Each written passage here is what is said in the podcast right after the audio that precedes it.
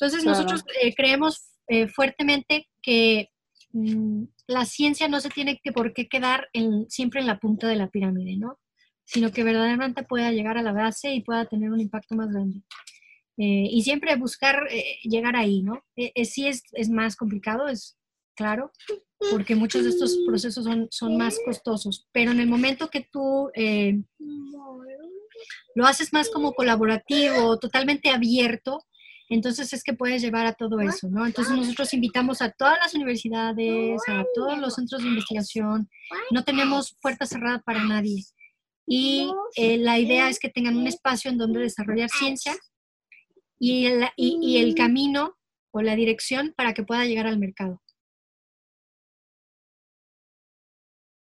Girls, girls, girls, girls, girls, MX. We're a bunch of girls and we fucking rock. Geek Girls MX. Bunch of girls. Geek Girls Girls MX. We're a bunch of girls. Girls MX. We're a bunch of girls and we fucking rock. We fucking rock. Hola geeks, ¿cómo están? Esto es Gigi Podcast, un proyecto de Geek Girls MX. Yo soy Yani y hoy me acompaña Verónica Rodríguez. Gigi Podcast es un espacio abierto donde platicamos con quienes quieren compartir sus proyectos y experiencias. De esta forma promovemos la cultura de apoyar e inspirarnos unos a otros. Puedes conocer más de nuestra comunidad en nuestra página geekgirls.com.mx. Muchas gracias por estar aquí. Hola, muchas gracias. Así es, yo soy Verónica Rodríguez y estoy súper contenta. Es la segunda vez que me toca ya estar en uno de los Gigi Podcast y muy emocionadas con la invitada que tenemos el día de hoy que les voy platicando. Ella es Inés Jiménez Palomar, científica, doctora en ciencias de los materiales, egresada de la carrera de Ingeniería Biomédica y Ciencias de los Materiales así como de la maestría en Ingeniería de los Materiales en Medicina de la Universidad Queen Mary de Londres, en Inglaterra.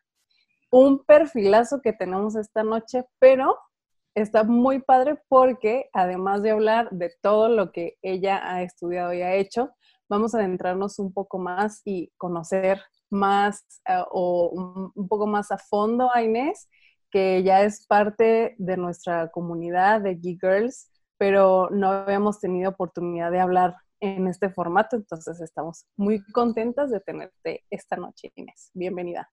Igualmente, me da mucho gusto que estén haciendo este tipo de entrevistas y estos podcasts, me encantan lo que hacen. Siempre he sido su fan desde que me enteré que existían y, traté siempre de estar por ahí participando, ¿no? Me encanta lo que hacen. Muchísimas gracias, muy contenta de estar aquí. Eh, eh, adelante, no sé qué. bueno, vamos. ¿Qué hablan? Pues mira, quiero antes de, hablar acerca de lo que ya comenté de, de, tu CV un poco, porque de verdad que vamos a ver todo lo que has hecho.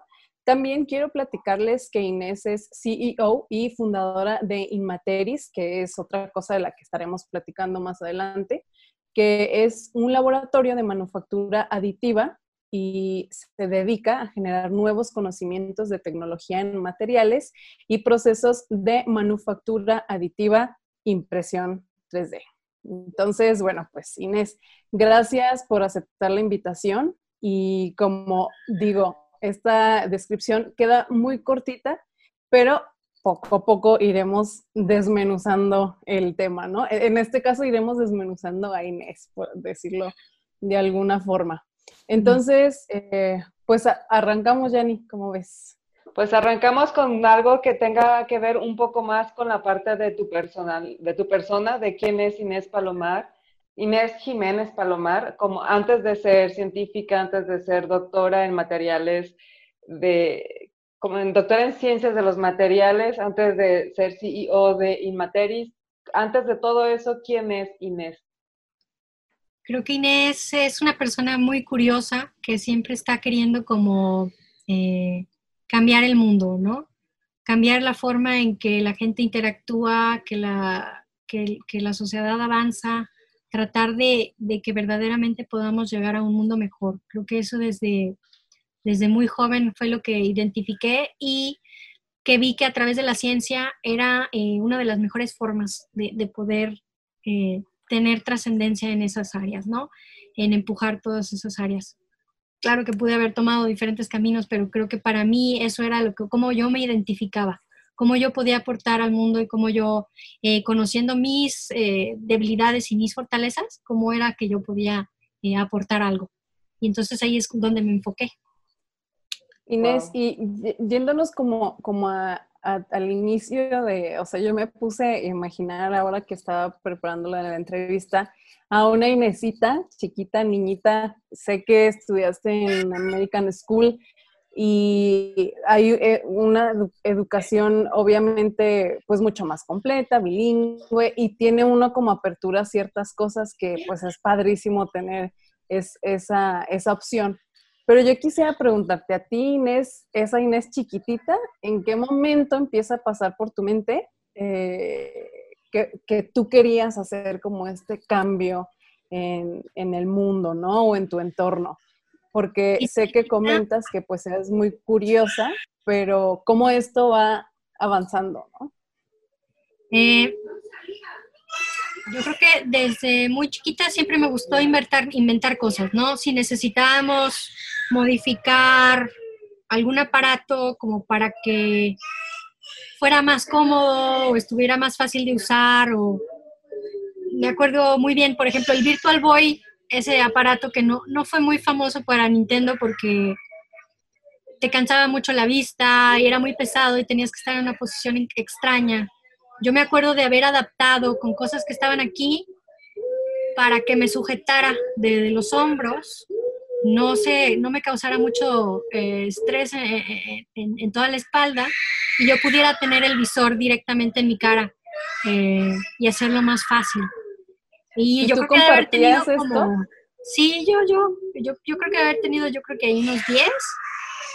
Eh, cositas así, todo. Y en mi casa, por ejemplo, siempre nos enseñaron a arreglar las cosas. Oye, hay una lámpara ahí descompuesta, ve a arreglarla yo no sabía nada, nada más veía los cables y decía, pues, conectar, ¿no? Tenía que haber una lógica ahí. Pero entonces era común en tu casa que, de repente las cosas no funcionaban y ok, arréglalas y, y sin más. O sea, entonces podríamos decir que esto ya es de familia, o sea, el, estar involucrados en la ciencia, el estar eh, investigando las cosas, es algo que tienes de manera incluso cultural por, por tener una familia que está, que está envuelta en todo este, en, todo este mundo. Sí, yo creo que sí. Fue ahí mi mamá, ¿no? De, de decirnos, ábrelo y búscale, ¿no? Eh, abre el aparato, ve cómo arreglarlo, ve tú, haz tú solo, ve, busca. Y ella es diseñadora industrial, pero yo como que sentí que su carrera era tan nueva en esa época, que más bien es ingeniero. sí, de hecho se, dice, como antes no era, no sé, eh, arquitecto es independientemente del género, eres arquitecto, o seas mujer, o sea, o seas hombre, supongo que pasaba igual con la de ingeniero. Inés, además de ser científica, es mamá, aunque no lo crean, y este...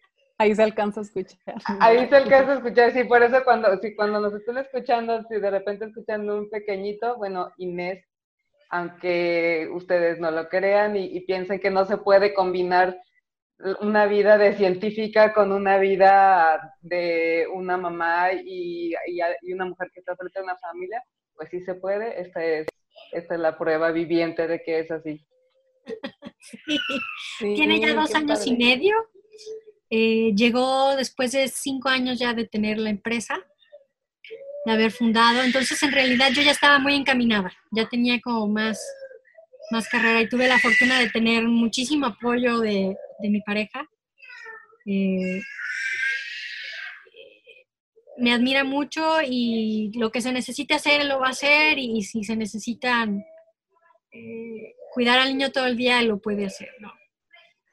Qué padre, qué, qué, qué, increíble suerte. Bueno, no es suerte, es que en realidad es, es como debería de suceder, ¿no? O sea, tener esta, esta, facilidad o, una pareja en donde sientas que se apoyan ambos, en donde más allá de que importe, no, a ti te toca lavar trastes y a ti te toca lo que sea, o sea, es tú quieres hacer esto, yo te apoyo, tú quieres hacer lo otro, yo te apoyo y nos dividimos las tareas de la manera más conveniente en el momento más conveniente.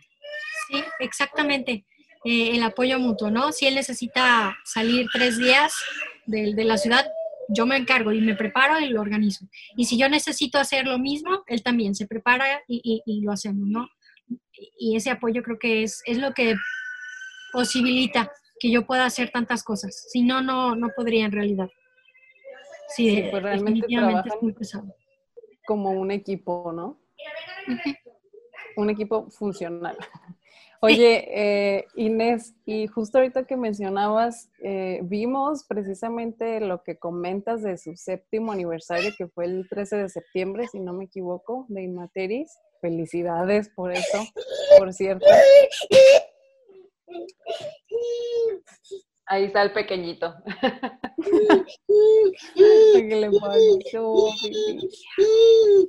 Nada.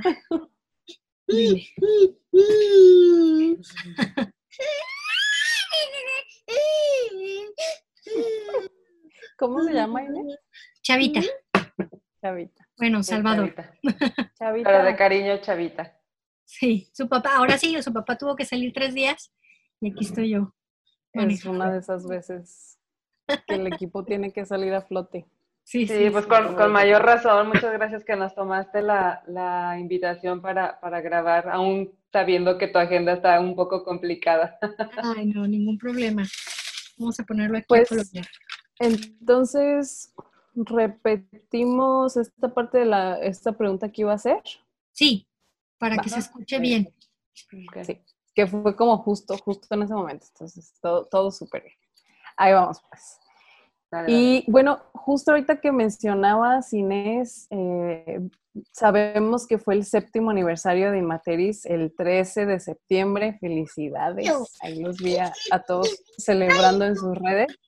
Y justamente pasamos a esta parte en donde nos gustaría que bajo tu, tus propios términos nos explicaras pues, qué es Inmateris, qué es lo que hacen ahí. Inmateris, em, desde el principio es una plataforma neutra, privada, en donde eh, lo que intentamos es que eh, pueda ser un punto de encuentro para la academia, la industria, el gobierno, eh, la innovación, que la, que, la, academia a veces le cuesta mucho trabajo interactuar, ya sea desde colega a colega, colega industria, universidad contra eh, eh, eh, frente a otra universidad es muy difícil que haya este tipo de interacciones. ¿Y qué tal si hay un espacio neutro en medio en donde verdaderamente quiere llevar ciencia al mercado, que tenga un impacto positivo, que tenga un, alto impacto, ¿no? Entonces, se vuelve un centro de innovación científica, privado, neutro, completamente, sin ningún tipo de banderas en donde tenemos los laboratorios eh, de ingeniería química, biotecnología, ingeniería de tejidos, realidad virtual, eh, ah, manufactura aditiva, impresión 3D, eh, diseño, una planta piloto de biofabricación, en donde tenemos células micro, más bien microorganismos, o sea, bacterias produciendo materiales. Y tenemos una pequeña planta eh, de fabricación de dispositivos médicos que estamos todavía en, proceso de certificar, en donde nosotros vamos a poder imprimir dispositivos médicos, ya sea la medida o genéricos. Lo que pasa es que nosotros al diseñar, controlar el proceso de fabricación eh, y distribuir directamente, nosotros podemos verdaderamente poder bajar los costos lo suficiente para que podamos atender a la base de la pirámide. Entonces, nosotros eh, creemos eh, fuertemente que mm, la ciencia no se tiene que por qué quedar en, siempre en la punta de la pirámide, ¿no? Sino que verdaderamente pueda llegar a la base y pueda tener un impacto más grande. Eh, y siempre buscar eh, llegar ahí, ¿no? sí es, es, más complicado, es claro, porque muchos de estos procesos son, son más costosos, pero en el momento que tú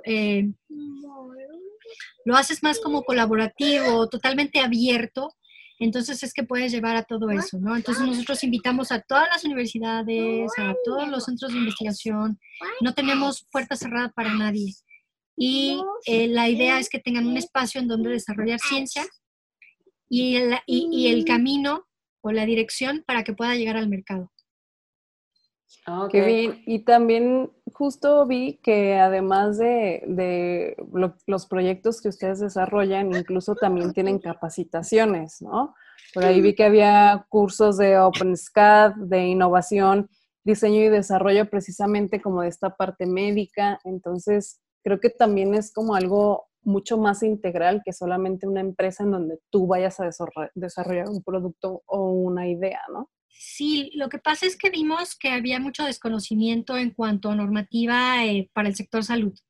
hay muy, les dan en, las universidades solamente ven temas eh, muy cortitos, o lo ven nada más como de pasada, eh, y hay mucho desconocimiento de todo lo que se necesita de, de manera de normativa y de organización para llevar un producto médico al mercado, que es bastante complejo, ¿no? Entonces, eh, nosotros estamos constantemente capacitándonos nosotros internamente y entonces, ¿por qué no ofrecer lo que nosotros estamos eh, constantemente capacitándonos al público en general, ¿no? Y, tratar de ahí de hacer no solamente también tal vez de incluso captura de, talento, ¿no? Eh, ¿Quién está en las clases? ¿Cómo le está, cómo les está yendo, ¿no? ¿Cuál es su interés? si verdaderamente es alguien que quiere dedicarse a, todo lo que es eh, normativa de COFEPRIS y si sí o si no, ¿no? Entonces, no solamente es una herramienta para nosotras interna, la abrimos y al mismo tiempo es, una, es un source o es una uh, fuente de, talento. Funciona en ambos sentidos. Eh, eh, ofrecen el apoyo, ofrecen el espacio para realizar investigaciones, para desarrollar proyectos y al mismo tiempo ustedes eh, encuentran ciertos talentos que podrían formar parte de, su equipo. Y eso me lleva a una de las preguntas que teníamos por ahí precisamente este, pensadas. ¿Cómo, quién forma tu equipo? ¿Cómo es que, cómo es que lo formaste? ¿Cómo, ¿Cómo fue que encontraste a los elementos que fueran integrando?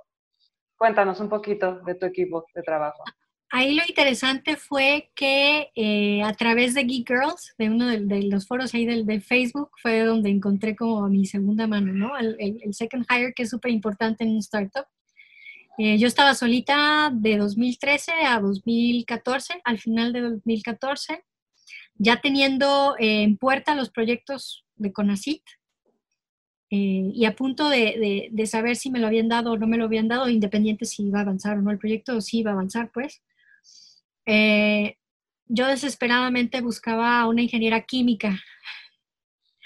Entonces, y que, pudiera ser un proceso que yo ya tenía listo, visibilizado, escrito, pero no lo podía ejecutar, pues. No, mis habilidades en laboratorio químico no, no, no son eso. Yo soy más de ciencia de los materiales y siempre me enfoqué a eh, materiales naturales o sea, hacer pruebas mecánicas en materiales, en hueso, en muy, muy pequeñitas, muestras muy pequeñitas, o hacer eh, eh, elastómeros, eh, hules.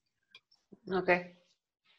Nunca una cerámica precipitada que tienes que medir. Entonces, yo buscaba desesperadamente a una ingeniera química y lo puse ahí en el foro. Busco a alguien experto en química, o sea, cualquier de las ramas de química, Así yo lo veía. Se burlaron de mí después los ingenieros químicos. Cabe destacar. que porque quién es experto en química. pues cualquiera que sepa algo. Este, y que tuviera un antecedente de biomateriales. Y puse ahí brevemente y alguien puso, mi amiga es química. Y yo, ah, muy bien. Eh, la entrevisté, salió de AD Geek Girls, ya había ella participado en varias de las reuniones también. Eh, la entrevisté, super click, perfecto, eh, tenía el conocimiento y la capacidad para hacerlo y lo hizo y lo ha hecho y, lo sigue haciendo muy bien, ¿no? Que es Mayra García. Eh, luego también necesitaba alguien que me ayudara a todo lo de la comunicación, ¿no? Un poquito de redes sociales y, más bien gráfico, diseño gráfico. Yo tenía varias ideas en donde yo quería comunicar la ciencia a través de, de imágenes, que es más difícil de lo que de lo que pareciera. Sí, entonces eso lo dejamos un poquito a un lado, pero aún así, Ale eh, Ornelas, que también salió de ahí de, las Geek Girls, fue quien nos ha apoyado en los últimos siete años en todo lo que es eh, redes sociales y eh, gráfico, diseño gráfico de todo lo que hacemos. Desde manuales hasta gafetes y diplomas, presentaciones. Y, luego tuvo un third hire que ya era Jorge del TEC de Monterrey que yo conocía, yo lo conocía a él, a los, él tenía 12 años, entonces yo, ya lo había perfilado, ¿no? Así de que quieres estudiar tú. Encaminado. Eh, y sí, lo, bueno es que estudió ingeniería biomédica mm, y, poco a poco. Y conforme iba creciendo los proyectos, iba creciendo a través de ese, de ese, mismo, de ese mismo core, de esas tres personas, empezó a crecer el equipo de trabajo. Luego tuvimos muchos becarios eh, que se fueron integrando de las diferentes universidades y de a partir de esos becarios muchos de los proyectos. Entonces sí ha sido más orgánico, pero donde inició todo fue muchísimas gracias a ustedes, ¿no? En donde había un punto de reunión para mucho talento, mujeres con mucho talento eh, y con muchas ganas de colaborar, ¿no, Inés? Exactamente. Sí, me encanta la frase del sharing is caring y todo eso, tratar también de de transmitirlo, ¿no? De permearlo más allá. Exactamente, pues de hecho tu historia es una de las historias que nos gusta platicar porque es algo que surgió de, acá, de la comunidad. De repente nos preguntan mucho, bueno, ¿y qué es lo que hacen? Pues hacemos esto precisamente, conectar talentos. Y sobre todo, ¿sabes? creo que hay algo clave que está muy padre, que las personas que pertenecemos a esta comunidad tenemos una cierta filosofía o cierta, cierta o eh, manera de pensar que precisamente se, se, trata de compartir y compartir con una buena intención. Entonces, con quien te encuentres y hagas mancuerna, sabes que de entrada eh, las intenciones que llevamos todas son, son, buenas, entonces algo bueno tiene, tiene que surgir a partir de aquí.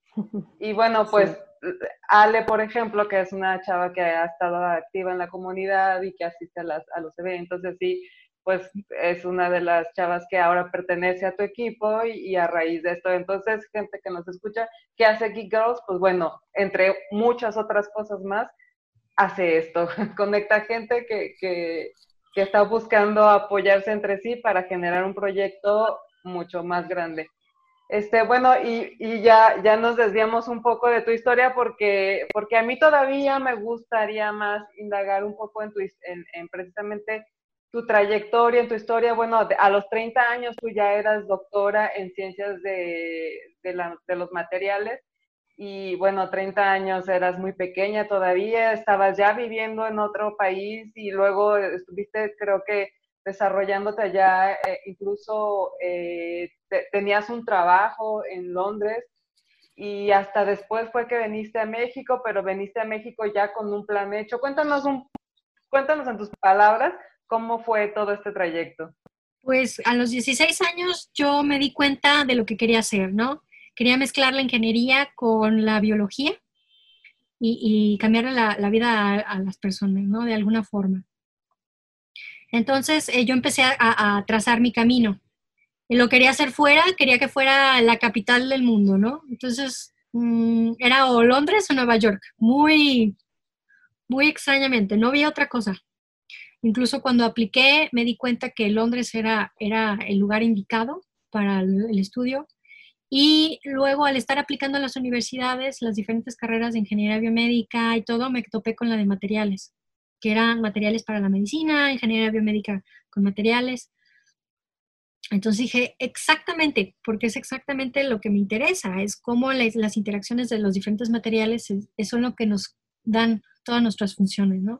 Entonces eh, tuve la fortuna ahí, me aceptaron, eh, llegué a Londres a los 19 años, saliendo de la prepa, eh, y estuve ahí ocho años, en los cuales saqué la licenciatura pegada con la maestría, me la ofrecieron así. Cuatro años sales con maestría, solamente que tienes que hacer dos tesis y tienes que sacar ciertas calificaciones y hacer otro año y, y dije, ah, pues está, está ligero. sí, claro. Eh, Dos ¿por qué no? Ajá, y, y, me acercaba más al doctorado, ¿no? De ahí me brinqué directamente al doctorado. Eh, apliqué, apliqué a varias universidades, pero en donde mismo estaba me ofreció beca completa y dije, ya, sí, perfecto, proyecto con que yo quiero, con la persona con la que yo quiero trabajar, eh, con las máquinas que, porque me encantan, ¿no? Creo que es uno de los gadgets gigantescos, me encantan, con los, el último, la punta de, de la tecnología de todos los laboratorios estaba ahí y era todo el laboratorio de nanotecnología. Y dije, sí, este es, este es mi lugar, y entonces estuve ahí del 2004 al 2012. Eh, y, estaba muy contenta. Desde el principio trabajé principalmente para la universidad. Eh, daba clases y eh, arreglaba las computadoras de todos los... Era el, hablabas de algo se me descompuso, te contestaba yo, ¿no? que es otra de las cosas que me, que me gusta, ¿no? Descubrir, averiguar qué hiciste, cómo le metiste un virus o eh, formateaste aquí o reinicia tu password. Eh, que la mayoría era, era algo así, eh, las primeras dos semanas es, no es un 1, es una L. ah. Oye Inés, pero tú también ya con tu experiencia previa de abrir lámparas y armarlas y hacer tus y desarmarlas y instalarlas desde cero. Sí, sí, sí, eso lo hicimos desde muy chiquito siempre. Creo que hasta era para ti seguir jugando, ¿no? De alguna forma. sí, yo, yo era feliz jugando. Ah, y era divertido y era bonita la comunidad. Eh, eh, pues, como un IT crowd, así literal. Oye, ¿y, y, tu pequeño le gusta también de repente experimentar con las cosas de mamá? Todo, le encanta. Especialmente los botones, ¿no? Off. ya deshabilitamos de las, de las computadoras el botón, ya no, ya no hace nada. Porque se hizo todo. estoy a punto de terminar todo perfecto, pero llega Chavita y off. No. Oye Inés, y después de este proceso de, haber estudiado la licenciatura, la maestría, el doctorado, ¿cuál es ese momento en el que dices, bueno, regreso a México o no fue inmediatamente, pasó un tiempo, ¿qué te hizo volver? Yo, yo planeé siempre mi vida como en pedazos de 10 años. Entonces, yo ya tenía resuelto esos 10 años que iba a estar en, en Londres a los ocho años más o menos decidí que eh, era tiempo de, terminar ese ciclo eh, y regresar ya a México a, hacer algo, ¿no? Porque durante el doctorado sí te atoras mucho mentalmente, em, como que si estás en un túnel un poquito oscuro, sin poder ver el otro lado. Entonces tienes que estar constantemente caminando a ciegas y eso cansa mucho. ¿Pero por eh, qué pasa, mm, pasa, porque, eh, bueno, hay muchísimos estudios, el 70% de la gente que está haciendo un doctorado está en depresión, ¿no? Em, y luego el clima, ¿qué tal? Es, la incertidumbre, es que tú estás caminando un, camino que nadie ha caminado. Entonces, y constantemente te están eh, eh, juzgando lo que tú estás haciendo, ¿no? A la hora que te están leyendo y están corrigiéndote a la hora que presentas un, artículo y te regresan unos comentarios horribles, a la hora que tú presentas ante un, público de expertos, verdaderamente expertos, muy particularmente en tu área, ¿no? Y, esa constante eh, bombardeo de incertidumbre te hace todo este, este sentimiento de que no, eh, ¿cómo se llama? Es el síndrome del impostor. gigantesco en, Y aparte porque dices, esto no puede ser un síndrome si todo mundo es de estos expertos, más bien si este grupo de expertos me está diciendo que estoy mal, ¿no? O no estoy tomando el camino o las decisiones o la investigación correcta. Sí, y, y, como todo el mundo está tan enfocado en su tema, cuando escuchas al otro hablar de su tema, crees que tú no sabes nada pero como todo el mundo está creyendo que el otro no sabe, que sí sabe más que tú, entonces es un... Es toda una serie de interpretaciones en donde cada quien según el mundo que trae en la cabeza ve, el mundo, pues sí ve el contexto, ¿no? Normalmente tú eres una persona, yo, yo pensaría que eres desde pequeña es una persona muy segura de sí misma o alguien que desde el día uno sabía para hacia dónde iba y, por dónde además. Este, y aún así este, tuvo sus consecuencias, ¿no? El, supongo que el nivel de exigencia y el estrés constante y todo esto. ¿Cómo, cómo lograste salir de, de, este proceso, de esta etapa oscura? Eh, el primer DIP fue después de una conferencia muy, muy grande internacional en Boston. No, en San Francisco. Y curiosamente, eh, como logré como levantar tantito, fue algo extraño y no sé si es algo correcto o incorrecto. Eh, mm, los videojuegos, me regresé a, lo que me gustaba hacer. Y los videojuegos tal vez, ahí hay un concepto extraño en donde sí estás, sí sabes lo que estás haciendo y sí te estás mejorando constantemente y es fácil de ver tu progreso. Creo que eso ayudó mucho. Primero lo hice, me forzaba. Antes jugaba videojuegos constantemente, pero luego hubo una etapa en donde tanto enfoque en una cosa me impedía hacer otra cosa, me impedía más que enfocarme en el doctorado. Y cuando regresé a jugar los videojuegos, eh, me levantó un poquito. No sé si es correcto o incorrecto, es como una droga, eh, un poquito de serotonina, ¿no? Bueno, creo que es eso precisamente que mencionas, ¿no? Que puedes ver eh, claramente cómo vas avanzando en algo y bueno, eso para tu cerebro es alimento puro, así, pues claro, porque si vienes de un lugar en donde cada palabra que, que dices es juzgada y es calificada como correcta o incorrecta, pues bueno, lo que sea que te diga, lo estás haciendo bien, estás ganando más monedas, estás mejorando en los altos, ya tienes mejor puntería, lo que sea, pues claro que, que, que, es comida, tu cerebro lo pide, por favor, ¿no? Sí, sí, algo, también creo, pero eso fue el primer día. Perdón. También, no, no, no, también, perdón, también creo que justo geográficamente tú mencionas, fui a San Francisco. Creo que hasta salir del contexto geográfico ayuda, ¿no? Sí. Eh, eh, otro clima, otra gente, otra vibra, otra energía. Creo que eso sí o sí cambia las cosas y también justo lo que mencionas tú, darle otro enfoque, o sea, dirigir tu energía hacia otra cosa también justo lo que mencionaste, segrega otras sustancias químicas en el cerebro y causa otro efecto, ¿no? Entonces, ahí está. Yo creo que estuvo bien. ¿Estuvo bien? Sí, yo creo bien. Oye, me, ayudó, me sacó de todo, ¿no? Y luego, el segundo, eh, me di cuenta que me estaba afectando mucho el clima, después de ocho años de no ver eh, colores amarillos, porque todo es azul y gris, como si estuvieras adentro de un centro comercial eh, todo el tiempo, ¿no? Todo el tiempo, ajá, no ves pedazos de cielo, ves un pedacito de cielo y dices, hola, qué bueno verte, o sea. Eh, me afectó mucho y iba a ser invierno, era un octubre, empezó a hacer, frío, yo siempre caminaba de, la universidad a, la casa. Y, de repente dije, ya no quiero estar aquí, voy a terminar esto.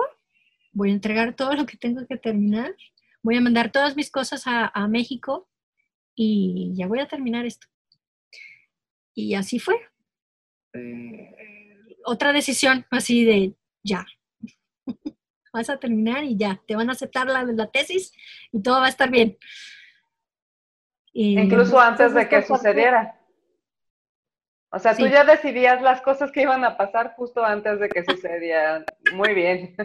Eso es lo que te iba a decir, Inés, que tú nos mencionabas que planeabas por 10 años. Y creo que esto pasa mucho cuando uno es muy joven, ¿no? Planeas tu vida, tus etapas, y luego los planes salen muy diferentes. Entonces, yo diría a las geeks más chicas que nos escuchan, sí es bueno tener una estructura, porque la estructura o más bien siento que la disciplina te da estructura y llegas más rápido a donde quieres llegar, pero también esa flexibilidad como, como tú de repensar y decir, han pasado ocho años, yo me puse diez, pero ya no quiero estar aquí, me voy, ¿no? O sea, tengo esa capacidad de, de manipular los, los planes y estar cómoda. Y eso creo que es muy válido también.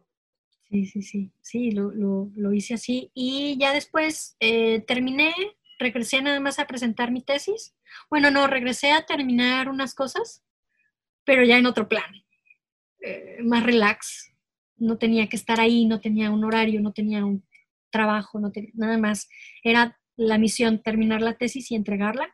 Y ya nada más regresé una Navidad a, a defenderla y listo. Y sí, fue un examen muy interesante. Había más comentarios sobre puntuación que otra cosa.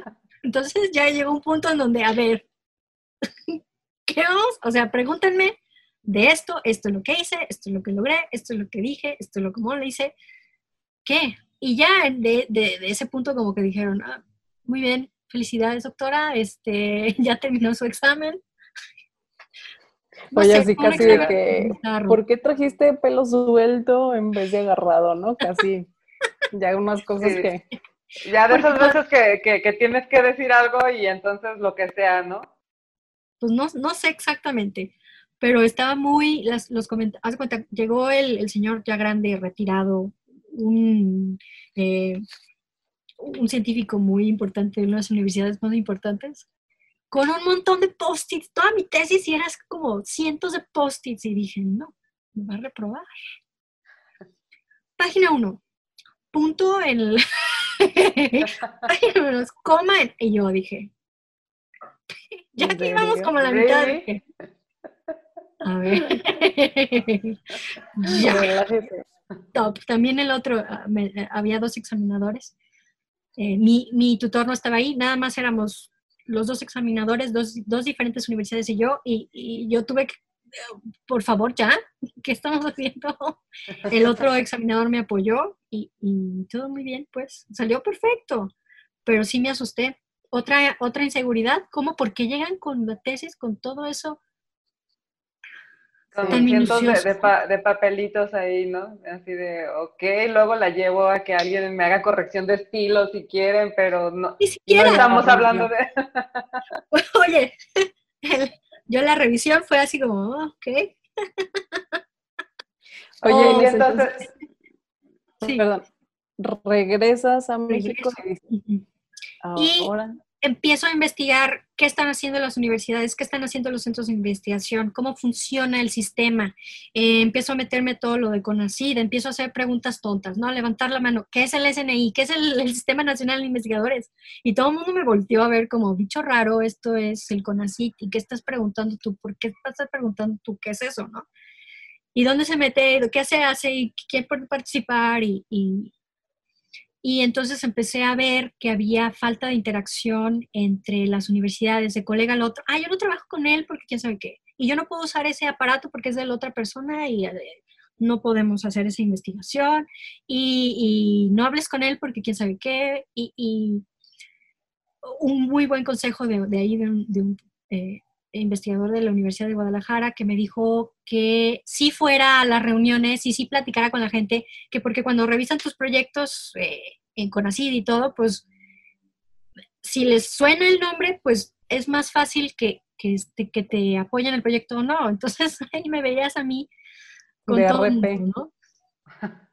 Que yo no era un, yo no soy una persona tan social. Entonces ahí buscando con quién interactuar, quién está haciendo qué, cómo. Y me di cuenta de esa desconexión entre universidades, entre colegas, entre departamentos, entre los mismos eh, centros universitarios, centros de investigación.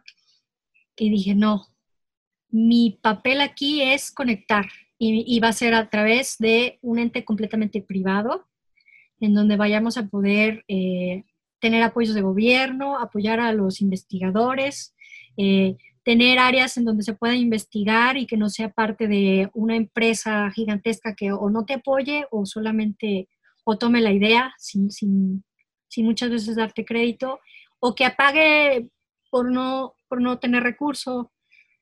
Un lugar en donde sí pueda salir la ciencia mexicana al mercado mexicano. Y, empecé a armarlo. Claro que al principio todo el mundo me vio como loca. Dijo, ¿qué? ¿Una plataforma de qué? ¿De ciencia y tecnología? ¿Por qué? ¿Cómo? Nosotros estamos haciendo una página web. Y yo, no, no es una página web, es de verdaderamente un centro físico en donde vamos a poder tener ahí interacciones de todos estos entes, ¿no? Mm, y entonces comencé a escribir proyectos de cada una de esas áreas. Porque si tú escribes un proyecto gigantesco, va a ser muy difícil que alguien lo pueda apoyar pero ¿qué tal si lo escribes por partes? El de ingeniería química, con un proyecto completamente basado en ingeniería química, biotecnología, ingeniería de tejidos, eh, planta piloto para biofabricación, planta de, fabricación de dispositivos médicos. Mm, si lo desmenuzas, eh, es muchísimo más fácil conseguir el recurso y levantarlo, levantar cada una de esas áreas con, con el personal adecuado y con toda la normativa, que tener un proyecto gigantesco y querer atacarlo todo al mismo tiempo. Entonces, este, ir desmenuzando. Eh, eh, y, pues eso, eso se ha convertido en Inmateris. Y poco a poco, eh, ya sea como por dentro de, dentro de nuestro equipo de trabajo han salido muchos diferentes, a lo que yo le llamo spin-offs, o sea, empresas que surgen a partir de, de, lo que estamos ahí haciendo. Y siempre invitamos a gente a que si necesita desarrollar algo, utilizar equipo, eh, nosotros o lo cotizamos como un servicio o eh, los apoyamos, si son estudiantes, les damos la capacitación para el uso del equipo y sus resultados, ¿no? Mm, entonces, de hecho, colaboramos incluso con, con, el CATJ, centros de investigación, todo, ¿no? Sí, de hecho estábamos viendo este, que es uno de los servicios que ofrecen, ¿no? El, el, el programa de incubación y paralelo también el, el, programa de consultoría de hecho, me parece muy inteligente la manera en cómo decidiste o decidieron eh, desarrollar el, proyecto completo de Imateris, porque sí, o sea, es mucho más fácil ir creciendo cada una de, de las partes que lo conforman en conjunto de manera individual y de manera independiente, porque incluso si, si, habrá etapas en donde una de ellas sea más fuerte que la otra, pero no importa porque la otra lo está respaldando y además puedes fusionarlas de repente, en este caso incubación y consultoría, bueno, y el laboratorio, y etcétera, etcétera. Eh, la verdad me parece una excelente manera de, resolver este, este proyecto y en todos los aspectos, ¿no? Desde lo, desde lo operativo como obviamente el conseguir recursos y, el, hacerlo sustentable.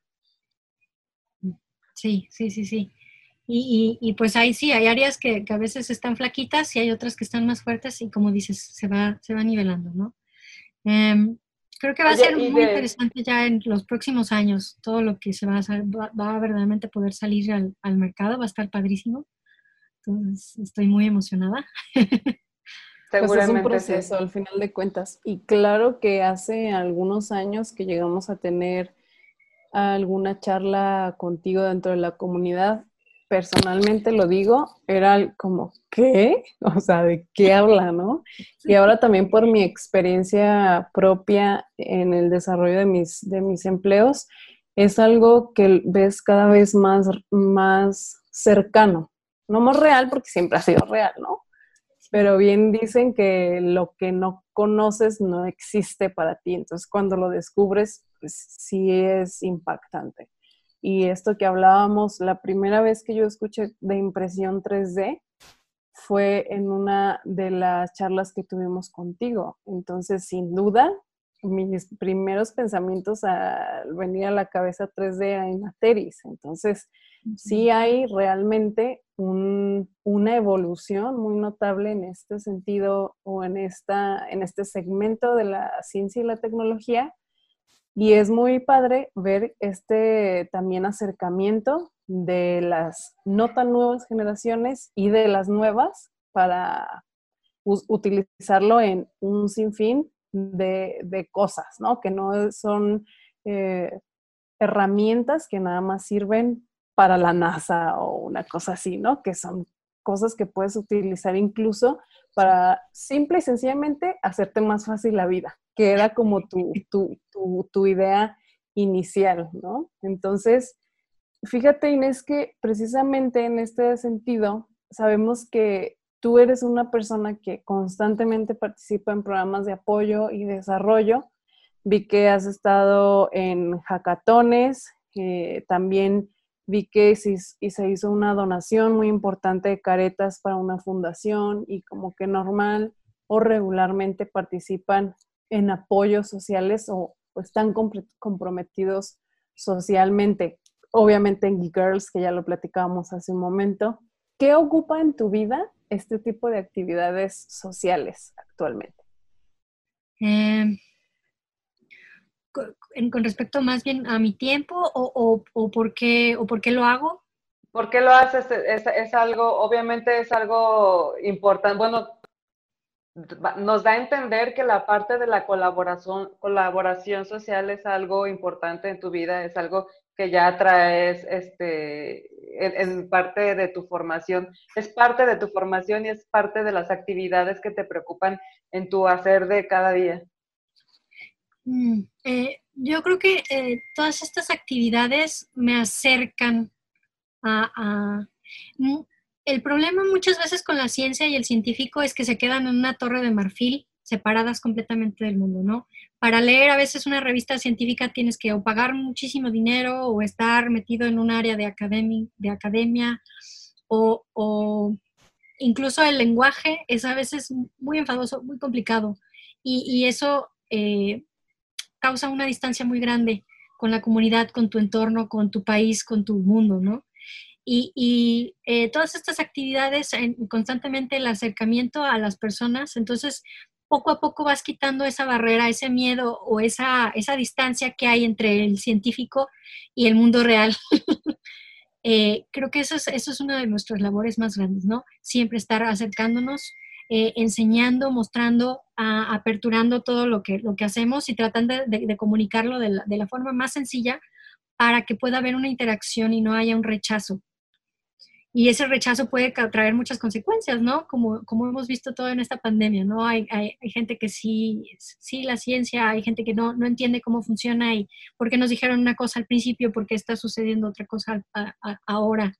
Eh, y cómo es la evolución de todo esto. Si, si mantuviéramos una, un, canal de comunicación más abierto, todas estas comunidades de, investigación, con toda la, comunidad de, social, entonces no, habríamos, no habría tantos estos rechazos. Y, creo que eso esto es justamente eh, ese acercamiento para que no haya el rechazo a lo que nosotros estamos haciendo. Rechazo y mayor comprensión, ¿no? De las circunstancias y obviamente empatía y bueno, muchas otras cosas que seguramente favorecerían. si no entiendes cómo estás resolviendo el problema, si no entiendes el problema no lo vas a poder resolver, ¿no? Exactamente. Es cierto. Y, pensando en todos estos, todos estos proyectos, juntando la parte científica, la parte humana, la parte de Inés como, como persona, ¿podrías platicarnos de algo eh, de algo que consideres relevante, de, de, estos proyectos que has estado desarrollando a lo largo de tu trayectoria, ¿hay alguno o algunos que consideres relevantes y por qué los consideras relevantes? Eh, todos, para mí todos son relevantes, eh, pero creo que cada una es una semilla para muchas otras cosas, muchos otros, demostrar que se puede, demostrar qué se puede hacer con todos los recursos que tiene México y, cómo es que se puede llegar ahí. Más bien es una demostración de que sí se puede. Eh, desde la fabricación de la celulosa bacteriana a partir del mango, que es lo que lidera MAI, mm, en donde nosotros tomamos todo el desperdicio de mango, que es el 55% del mango en el país se queda tirado en el campo, tirado. De ese 45 que se levanta, más o menos un 60 eh, es merma, o sea, a la hora que lo cortan, envasan todo o lo que se desperdicia, es merma. Y entonces solamente se utiliza un, porcentaje muy pequeñito que sí llega ya sea a exportarse o a quedarse en el mercado aquí en México. ¿Qué tal si nosotros podemos hacer uso de toda esa merma industrial, no solo de frutas, verduras agroindustriales, toda, todo, todo, todo lo que es este eh, basura industrial, que no debería ser, no debería haber ese tipo, porque tendrían que ellos pensar en qué hacer con eso, eh, y recuperarlo para tener productos de alto valor y generar economías circulares, en donde el productor recibe un, eh, eh, un buen pago por, por, el mango que, que está levantando o que ya se pudrió o que está procesando, eh, que nosotros produzcamos un, dispositivo de alto valor y que esa misma persona, ese productor, también pueda adquirir ese, ese, eh, ese dispositivo. Y que ese dispositivo además sea totalmente eh, pues más, más natural, ¿no? Porque se produce una película nosotros alimentamos todo ese mango a una bacteria, la bacteria nos produce una película muy bonita que es celulosa, o sea, papel muy fino, em, y ese papel pues se puede, eh, digamos que se puede regresar a la naturaleza. y en este caso, Inés, diversificar un negocio que solo tenía una línea, ¿no? Eso está muy interesante. Entonces, ese tipo de proyectos siempre buscamos que sean como mm, muy balanceados. Y creo que ese es uno de los proyectos que más me gustan. Además de que estamos enfocándonos pues en todo lo que es eh, úlceras diabéticas y quemaduras. Entonces también ahí hay mucha necesidad. ¿no?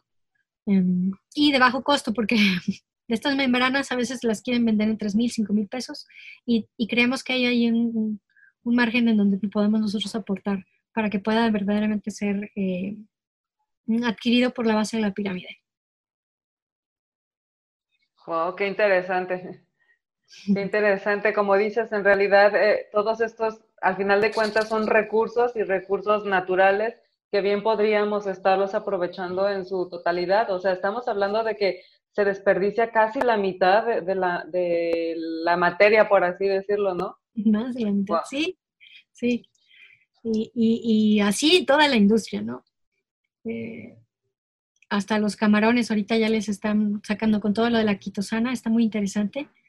Poco a poco vamos a ver más productos de la quitosana y en realidad es las cáscaras de los camarones, langostas, crustáceos. Otro proyecto. Otro proyecto que vi que compartieron fue, bueno, no sé si lo estoy pronunciando bien, nopable o nopabil, no sé, que son popotes comestibles de nopal, ¿no? Son biodegradables, no tienen conservadores y supongo que es algo parecido, ¿no? Que no sé cómo, cómo funcione o cuál sea el porcentaje del nopal que se aprovecha, pero que hay otra, otra una diversificación igual, ¿no? Exacto. Aquí fue muy interesante, fue un proyecto en el que participamos, más bien un evento en el que participamos. Nos invitaron a ver a los investigadores y sus patentes para que pudieran llegar al mercado. Y entrevistamos a varios y nos gustó mucho el proyecto de Nopable. Eh, es un proyecto de aquí de, Jalisco, eh, en donde estaba eh, tomando el nopal, que es muy noble, se da perfectamente bien y, las, coches, las cosechas son cada 10 días, ¿no? Y lo transformó en una especie como de galleta. Se procesó para que fuera como una galleta dura que pudiera aguantar eh, varias horas en una bebida y que fuera cómodo estar eh, chupando eh, la bebida, fría, calor, cualquier cosa. No es como los popotes ahorita eh, donde se te está deshaciendo en la boca a la media hora, sí. sino que muy interesante y en realidad es una galleta, tú la puedes morder y no es una galleta, no tiene azúcar, pues, pero me refiero a una especie como de... El eh, la sensación, ¿no? Y entonces nosotros eh, estuvimos en pláticas con la investigadora, nos gustó muchísimo ella, nos gustó muchísimo el proyecto, lo analizamos, le buscamos mercado, le buscamos todo y digamos que lo incubamos solamente en en el aspecto de de ordenarlo para que pueda llegar al mercado y lo impulsamos con, un poquito de recurso para que tuviera página web, eh, incrementar su producción y formalizar toda la operación para que verdaderamente pudiéramos llevar esto al mercado. Entonces, a, mí me encanta hacer ese tipo de, cosas, ¿no? Eh, al, ser una, al ser comestible, pues claro que, se degrada en muy poco tiempo, ¿no? No es un plástico, no es, no es una mezcla de plásticos, no es, en realidad es una galleta sin azúcar. Wow, definitivamente un gran aporte, sobre todo hablando de, bueno, es que estamos invadidos de plástico ahorita, ¿no? Es, es podríamos pasando la noche entera platicando de todas las, las partes que son afectadas por el uso de los plásticos, ¿no? Eh, sería, sería, el planeta sería otro si, si, si consideramos el, el reemplazar el plástico por estas otras alternativas mucho más naturales. Claro, o el buen uso del plástico, ¿no? Porque hay cosas que pues pueden ser de plástico, pero que no sean desechables de un uso. ¿no? Se pensó así, se pensó para que no fuera una, cosa de un uso, pero pues la, la industria ahí monetizó muy rápido el concepto del desechable. Y entonces nos quedamos llenos de basura. Exactamente. Inés, se nos está terminando el tiempo y yo quisiera seguir platicando, pero ya estamos en la recta final y yo te quiero preguntar qué consejo le darías a alguien que se identifica con todo lo que hemos o nos has compartido, mejor dicho, en esta entrevista y aún está en una etapa inicial de su carrera o incluso todavía no decide qué tema eh, escoger o qué carrera porque tiene miedo o porque piensa que es algo muy arriesgado o que se sale ¿no? de la línea normal. ¿Qué consejo le darías tú, Inés? Claro, creo que eh, eh, si es algo que verdaderamente quieres hacer, siempre no importa quién se te ponga en el camino, quién te robe la idea o quién, esté, quién sea tu competencia, es algo que debes de, perseguir, ¿no? Independientemente si son ingenierías o si son ciencias o, qué es, ¿no? Si es algo que te apasiona y no importa que no te paguen, no, nadie te lo reconozca, no importa, eso es lo que disfrutas hacer, creo que es algo que, eso es lo que tienes que hacer, ¿no? Eh, si se van ahorita por, el, todo el lado de ingenierías y ciencias, creo que es el futuro, verdaderamente. Eh, aprendan a programar, no importa qué, qué estudien, aprendan a programar. Eh, y, no le tengan miedo a estar fallando constantemente, ¿no? Sí, no estar, eh, eh, creo que el miedo al, fallar, al fallo es una de las cosas que más nos detienen a los mexicanos. No nos atrevemos a hacer las cosas porque voy a hacer que no me salga, ¿no? Al contrario, verlo como, ok, pues ya fallé y otra, voy a hacer otra cosa. Uy, ya me robaron la idea, pues voy a hacerlo mejor. porque seguramente algo no, no va a poderlo. Aparte, luego bien, bien dicen que si que algo que tú pensaste que dices, wow, la idea, alguien ya lo pensó, ¿no? Entonces, en realidad, solo es como dedicarse a mejorar eso. A ejecutarlo, ¿no? Una, un, por ciento es la idea y el 99% es verdaderamente estar ejecutándolo, ¿no? Y tener las ganas de hacerlo. Y, y hacerlo mejor constantemente. Si te roban la idea de hace tres días, tú ya tienes otra. Pues, no pasa nada. Ser abiertos a, fallar, ser abiertos a compartir, porque cada jitomatazo que te dan te fortalece lo que tú estás este, planteando.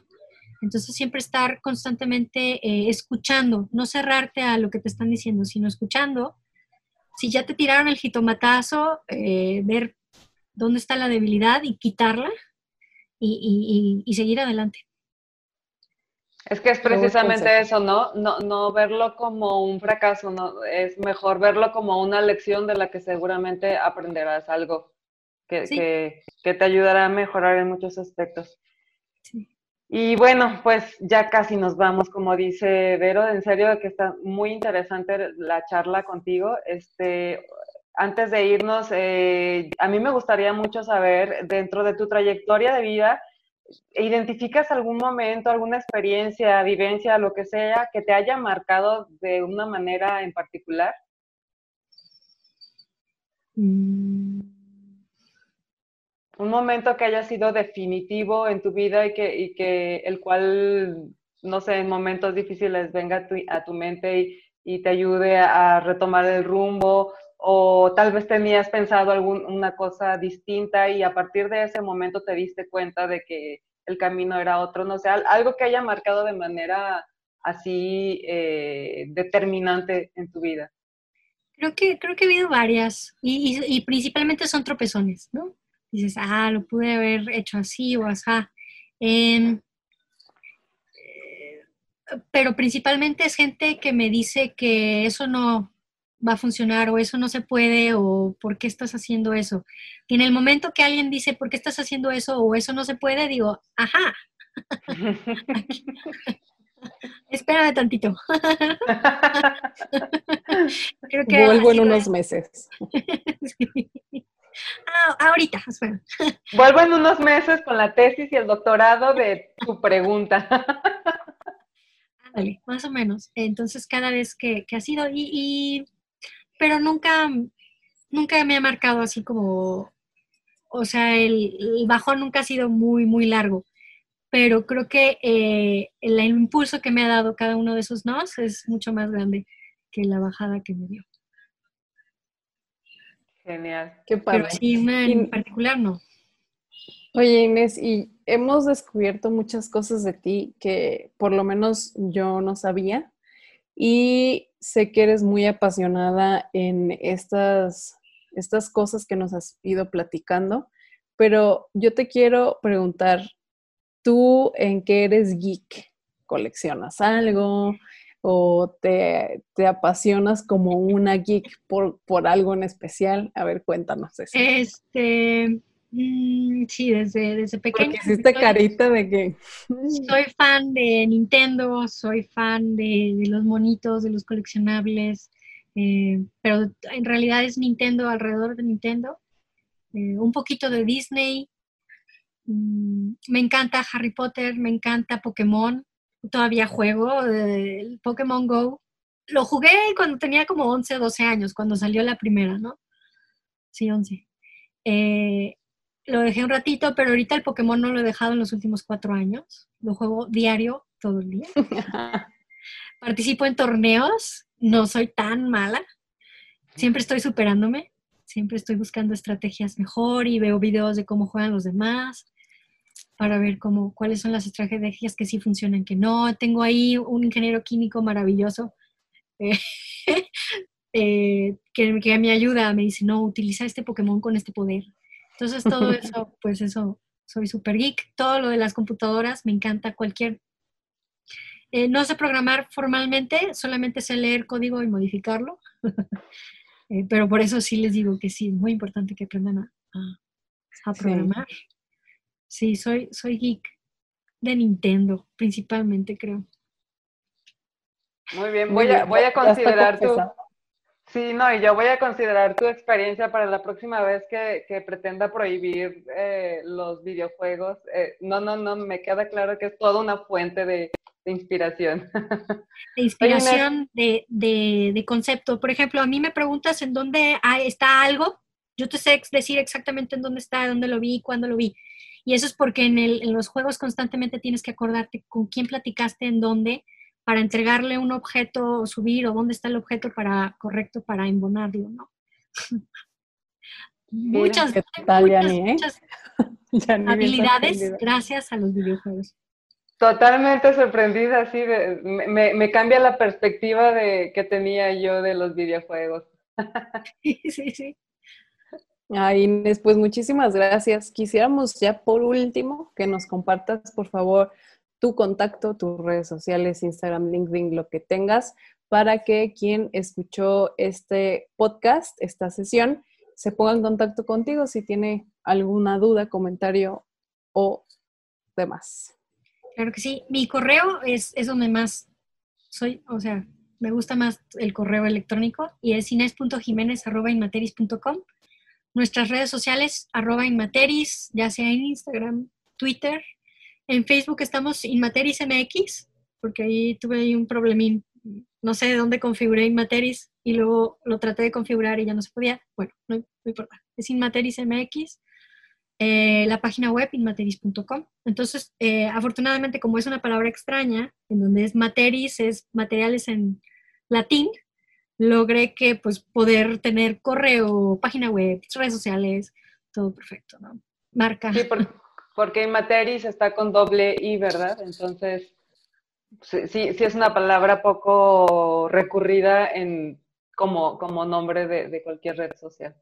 Exacto. Bueno, pues muchas gracias Inés, de verdad agradecemos mucho el tiempo que te tomaste para platicar con nosotros, con nosotros tantas cosas tan interesantes. Seguramente al quien nos escuchó sacó de aquí inspiración y fuerza y, este, y ganas de hacer realidad su sueño por muy distinto que parezca al de el perfil común.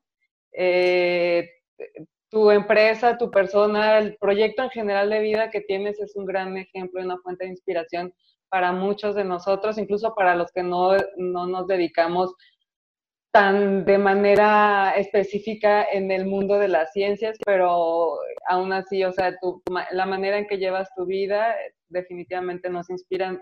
Entonces, muchas gracias por compartir con nosotros, gracias por ser parte de la comunidad. Eh, nos alegra mucho que, que, también nosotros de alguna manera hayamos contribuido a que formaras este equipo tan sensacional que tienes en Inmateri.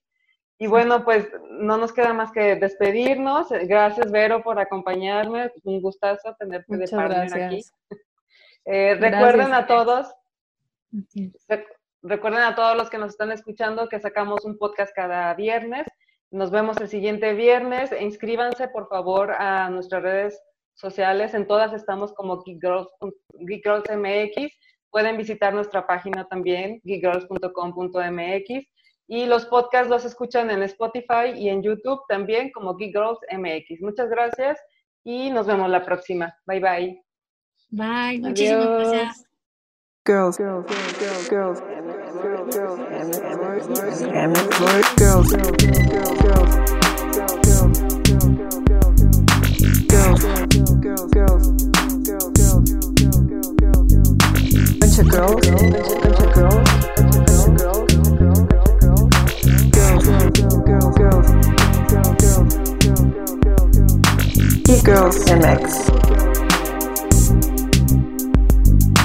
We're